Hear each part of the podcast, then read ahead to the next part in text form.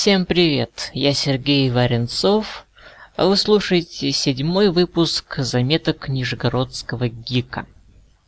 Сегодня в рамках ЗНГ начинается цикл, посвященный процессу создания автономного блога.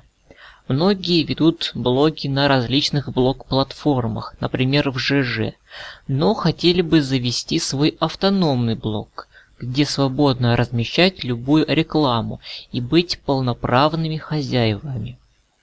В первой части этого цикла рассмотрю общие темы, такие как из чего состоит разработка любого сайта и самые популярные движки для блока. Ни для кого не секрет, что разработка сайта – дело длительное и непростое. Одному человеку не справиться со столь большим объемом работы. Так из чего же складывается готовый сайт? Во-первых, это программирование.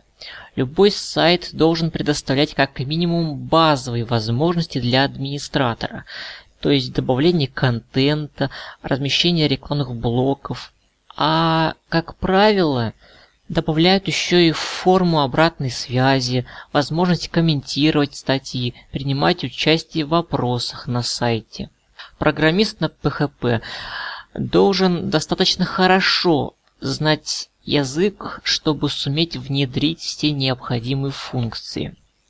А уж если речь идет об интернет-магазине или социальной сети, то придется разработать и форумы, и фотогалереи, и многое другое. В таких случаях гораздо рациональнее будет выбрать одну из готовых систем управления контентом. Действительно, зачем изобретать велосипед каждый раз при разработке очередного сайта? Во-вторых, дизайн. Веб-дизайнер должен знать HTML, CSS, JavaScript, Ajax, на профессиональном уровне, чтобы сайты получались красивыми, отражающими фирменный стиль или просто пожелания заказчика. Дизайн – это внешний вид главной страницы, всех внутренних страниц, а также элементов управления. В-третьих, верстка нарезать готовый дизайн на кубики, чтобы каждый элемент управления гармонично вписывался в общую картину, это задача верстальщика.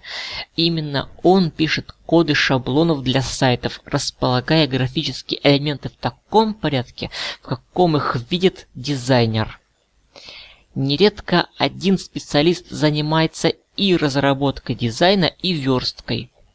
При должном мастерстве получаются весьма-весьма качественные готовые шаблоны, которые можно быстро установить в ту CMS, для которой они создавались. В-четвертых, оптимизация. SEO-специалист должен составить семантическое ядро сайта, для чего нужно подобрать ключевые слова, по которым сайт будет продвигаться в поисковых системах. Также особое внимание уделяется карте сайта, ограничению индексации в файле robots.txt, оптимизации внутренних страниц путем переленковки и указанию корректных заголовков. В-пятых, наполнение сайта. Пустой сайт – это не сайт, а недоделка. Качественный, уникальный контент – это главная движущая сила при продвижении сайта. Написанием продвигающих и продающих текстов занимаются копирайтеры. А вы знаете, какой движок для блога самый популярный? Я расскажу, но сначала выскажу пару слов о менее известных скриптах. Ну, во-первых, Joomla – стремительно развивающийся, имеющий в арсенале тысячи плагинов и столь же много шаблонов на любой вкус. Однако весьма тяжеловесный и предназначенный скорее для запуска информационных порталов или корпоративных сайтов. По сути, основу любого сайта на Joomla составляют статьи, уложенные в категории. Нет единой ленты записи, как в классических блогах. Для блога нужно ставить соответствующий компонент.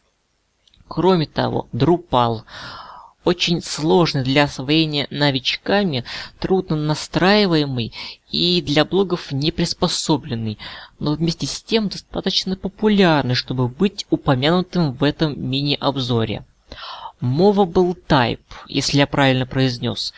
Э, движок, ориентированный на создание коллективных блогов, где у каждого автора может быть свое пространство для творчества. Для простого одиночного блогера не подходит. Что там еще? Текст паттерн? Кто-нибудь им пользуется? Не думаю. Ладно, перехожу к тому, о чем вы давно подумываете. К WordPress. WordPress – добротный движок, разработанный специально для ведения блогов, имеет внушительную почти десятилетнюю историю. Движок совершенно открытый, с десятками тысяч плагинов и шаблонов.